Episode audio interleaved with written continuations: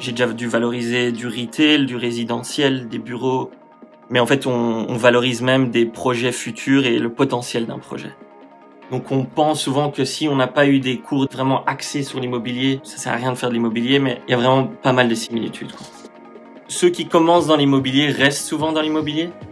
Ce qui est bien en fait avec le conseil, c'est qu'on est l'intermédiaire entre différents acteurs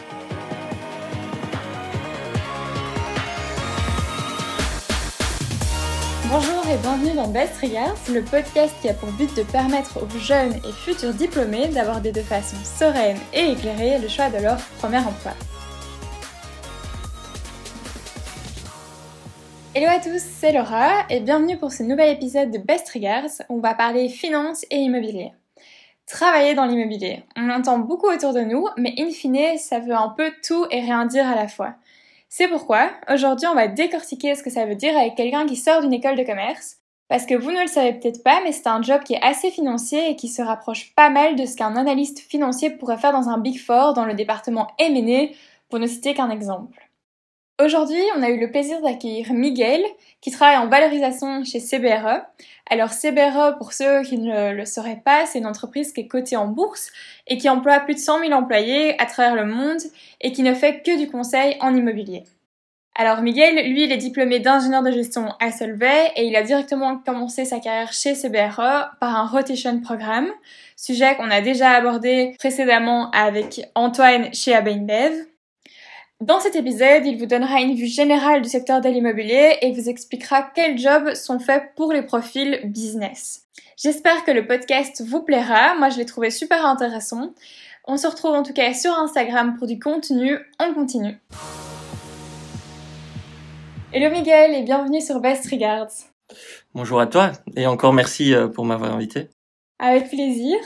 Alors, euh, toi, tu as commencé donc directement ta carrière chez CBRE, qui est un gros acteur dans le secteur du real estate. Euh, ce secteur est peu connu des étudiants en école de commerce, donc je propose qu'on commence par une overview de ce secteur et que tu nous expliques les principaux acteurs et ce que fait CBRE. Yes, c'est vrai, c'est vrai que l'industrie immobilière est vraiment vaste. Souvent, quand on commence dans l'immobilier, on s'en rend compte immédiatement.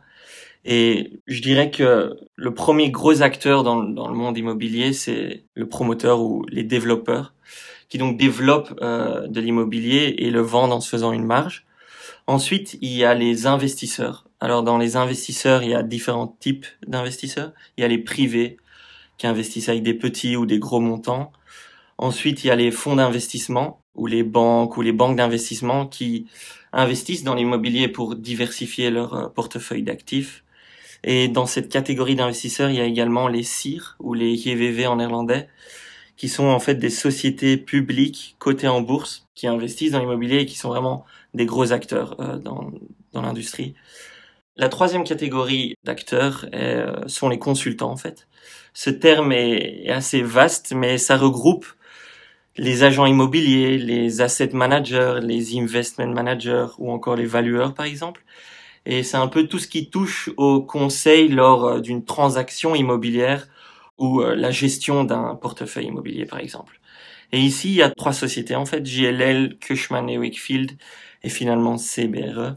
Et le dernier acteur en fait qui est assez nouveau, c'est les PropTech, les startups ou scale-up qui ont comme mission de digitaliser euh, le secteur immobilier. Et en fait, les PropTech sont au monde immobilier ce que les FinTech sont à la finance. Et je trouve qu'ils rendent un peu l'industrie aussi assez dynamique. Donc voilà, ça c'est un peu euh, une overview du, marché euh, ou de, l'industrie immobilière. Ok, euh, parfait. Mais du coup, maintenant qu'on en sait plus sur ce secteur, on peut rentrer dans les détails. Donc, comme je disais, tu as commencé chez CBRE, donc par un rotation programme, où tu as exercé trois fonctions dans deux services différents. Alors, en quoi consiste ce traineeship et en quoi t'a-t-il été utile? Yes, donc euh, ce traineeship dure un an et consiste euh, en trois rotations de quatre mois. Alors mes deux premières rotations étaient dans des départements assez similaires qui sont axés en fait sur le conseil euh, dans la vision ou la stratégie immobilière. Et euh, elles diffèrent juste dans le type de client et dans le type de mission en quelque sorte. Il y avait donc d'abord Portfolio Services qui se focalise plus dans des clients long terme et donc des missions récurrentes pour le même client, alors qu'Occupier, donc le deuxième département, lui, se focalise un peu plus sur des missions court terme pour euh, plusieurs clients.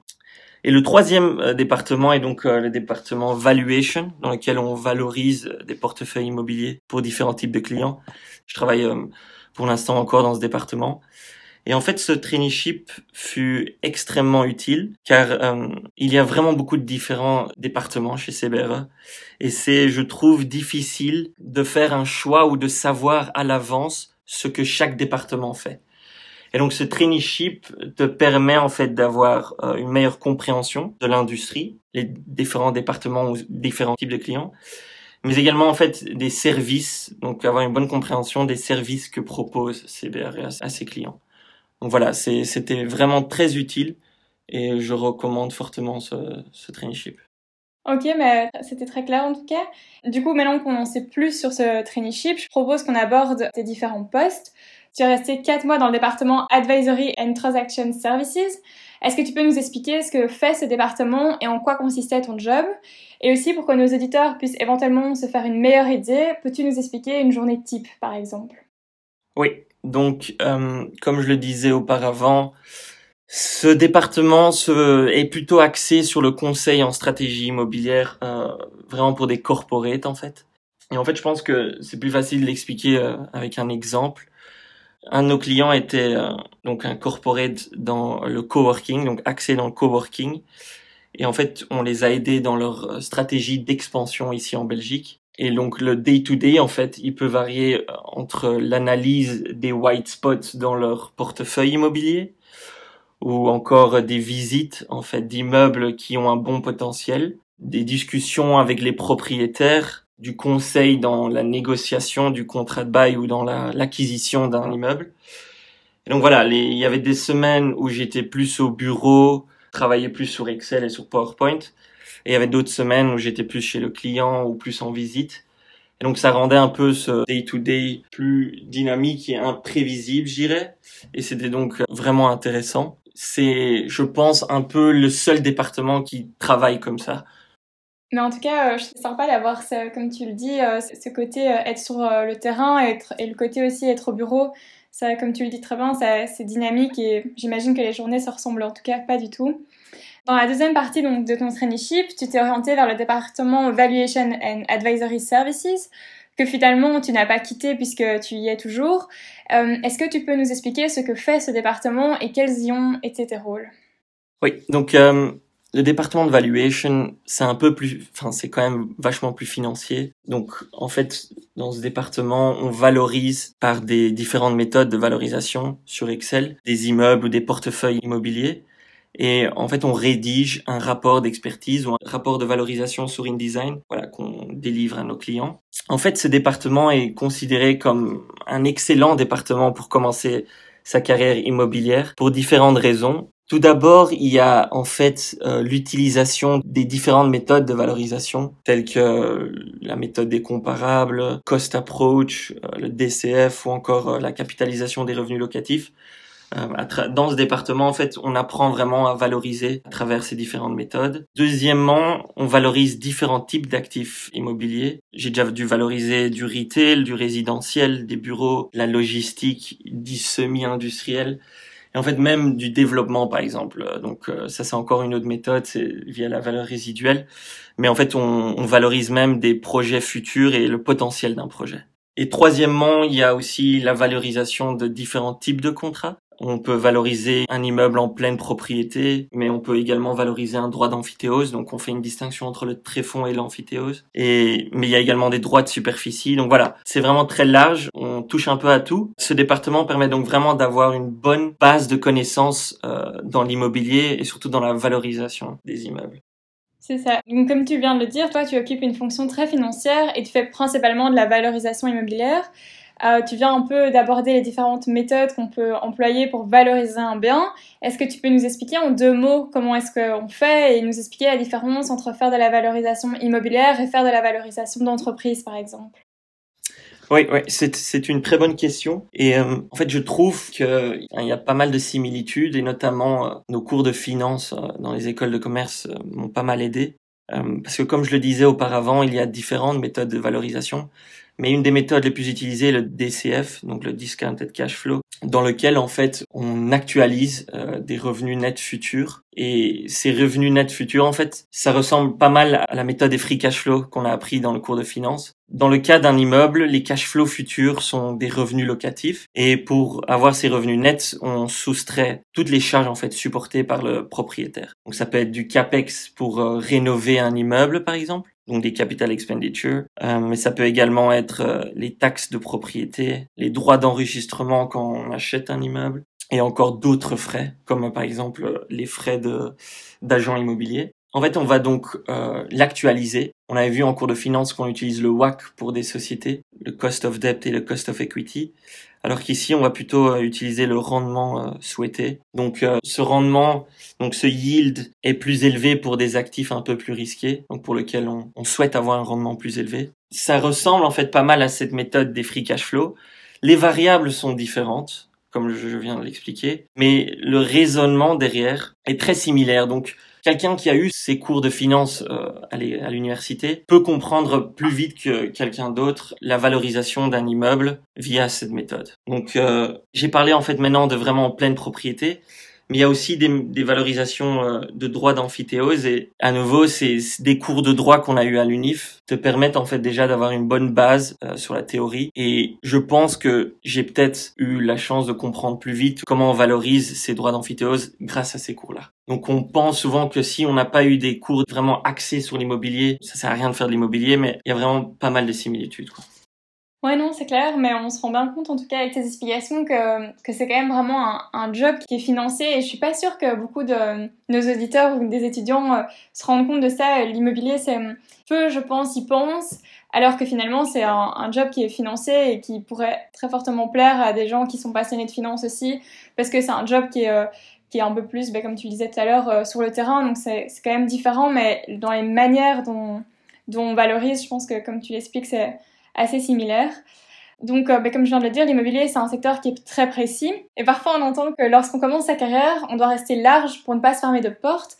Est-ce que tu penses que travailler en immobilier pourrait être bloquant et qu'il est difficile de se réorienter par la suite?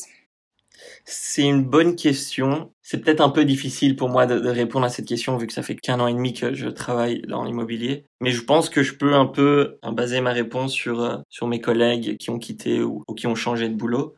Je ne pense pas que ce soit bloquant de commencer dans l'immobilier, même si je trouve que ceux qui commencent dans l'immobilier restent souvent dans l'immobilier. Donc ça peut être dû au fait qu'ils trouvent ça vraiment très intéressant ou qu'ils sont dans un certain engrenage. Mais travailler chez CBRE par exemple, donc dans le conseil immobilier, est pour moi pas du tout bloquant. Ce qui est bien en fait avec le conseil, c'est qu'on est l'intermédiaire entre différents acteurs dans l'industrie et que ça, ça permet en fait d'ouvrir des portes et d'aller par exemple vers ces acteurs-là. Sais qu'il y a beaucoup de personnes qui commencent dans le conseil et qui décident d'aller chez un développeur ou chez un investisseur pour être plus dans le transactionnel. Parce que souvent, quand on est dans le conseil, une fois qu'on a donné nos conseils, qu'on a fourni nos services, on n'est plus trop dans, dans ce côté euh, transactionnel. Et je pense que que ce soit en dehors ou dans le secteur immobilier, commencer vraiment dans le conseil, c'est une bonne base et ça ne ferme pas de porte. Je pense vraiment pas que c'est une question que les jeunes diplômés doivent se poser. Et s'ils veulent vraiment je la jouer plutôt safe, je leur dirais de, de s'axer vers, vers le conseil immobilier alors. Ok, ben je suis sûre que ceux qui sont intéressés euh, en prendront bonne note. Enfin, pour terminer, on conclut toujours nos épisodes avec un conseil pour nos auditeurs. Quel serait le tien? Alors, je dirais que mon conseil est lié en fait à la question précédente et c'est de ne pas avoir peur de commencer dans une industrie moins conventionnelle. On espère tous que notre premier job soit un tremplin pour une carrière réussie et épanouie. Mais je trouve qu'un des avantages principaux d'un jeune diplômé est sa flexibilité. Et si ce premier job vous plaît pas, il y a toujours moyen de retomber sur ses pattes sans trop de problèmes. Donc, je pense vraiment qu'il faut pas se mettre trop de pression à vouloir trouver directement le job de ses rêves. Ok, ben merci beaucoup pour ce conseil et je pense que, que tu as bien raison. Euh, on n'est pas bloqué forcément euh, et euh, qu'on peut faire plein de choses différentes. En tout cas, merci beaucoup Miguel et, pour tous tes conseils et à bientôt. Merci à toi, à bientôt. Merci d'être resté avec nous jusqu'ici, j'espère que l'épisode vous aura plu. Si c'est le cas, n'hésitez pas à vous abonner et à partager notre contenu à votre entourage et à nous laisser 5 étoiles sur Apple Podcast, ce qui nous permet de nous faire connaître auprès d'autres jeunes. N'hésitez pas non plus à nous suivre sur les réseaux sociaux pour être tenu au courant des prochains épisodes. La semaine prochaine, on se retrouvera avec un épisode sur le luxe. D'ici là, portez-vous bien, à bientôt